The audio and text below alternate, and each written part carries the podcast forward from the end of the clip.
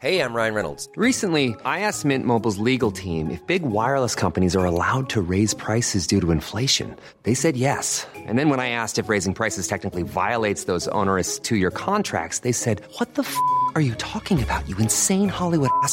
So to recap, we're cutting the price of Mint Unlimited from $30 a month to just $15 a month. Give it a try at mintmobile.com slash switch. $45 upfront for three months plus taxes and fees. Promo rate for new customers for limited time. Unlimited more than 40 gigabytes per month. Slows. Full terms at mintmobile.com.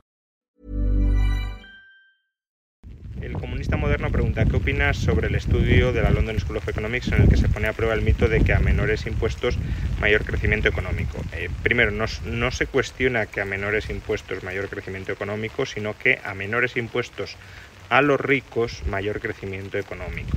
Y creo que aquí está buena parte del problema que tiene este estudio.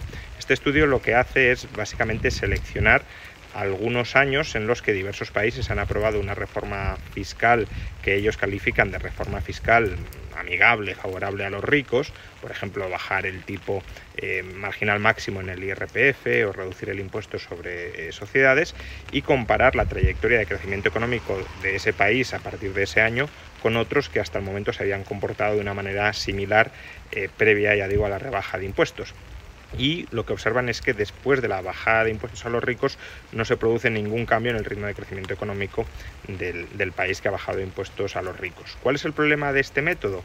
Pues que en realidad si analizamos todas y cada una o al menos la, la, inmensa mayoría de las reformas fiscales que este paper califica de rebaja fiscal a los ricos, esa rebaja fiscal a los ricos forma parte de un paquete impositivo más amplio un paquete impositivo más amplio donde normalmente lo que se hace es bajar impuestos, es verdad, a los ricos, pero subir otros impuestos, ya sean, por ejemplo, el IRPF a las rentas más bajas o ya sea, por ejemplo, el IVA.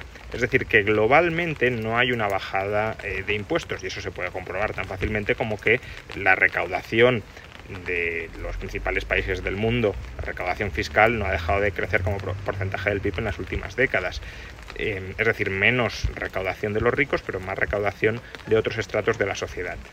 Y claro, los liberales lo que decimos es que a menores impuestos mayor crecimiento económico, no necesariamente que a menores impuestos a los ricos y mayores impuestos al resto de la sociedad mayor crecimiento económico. Por tanto, creo que sin corregir ese problema, es decir, sin aislar específicamente eh, cuál ha sido la influencia de la bajada de los impuestos a los ricos, sin la confluencia de la subida de impuestos a otros ciudadanos simultáneamente, creo que la validez del estudio, no digo que no haya que tenerlo en cuenta, pero es bastante cuestionable.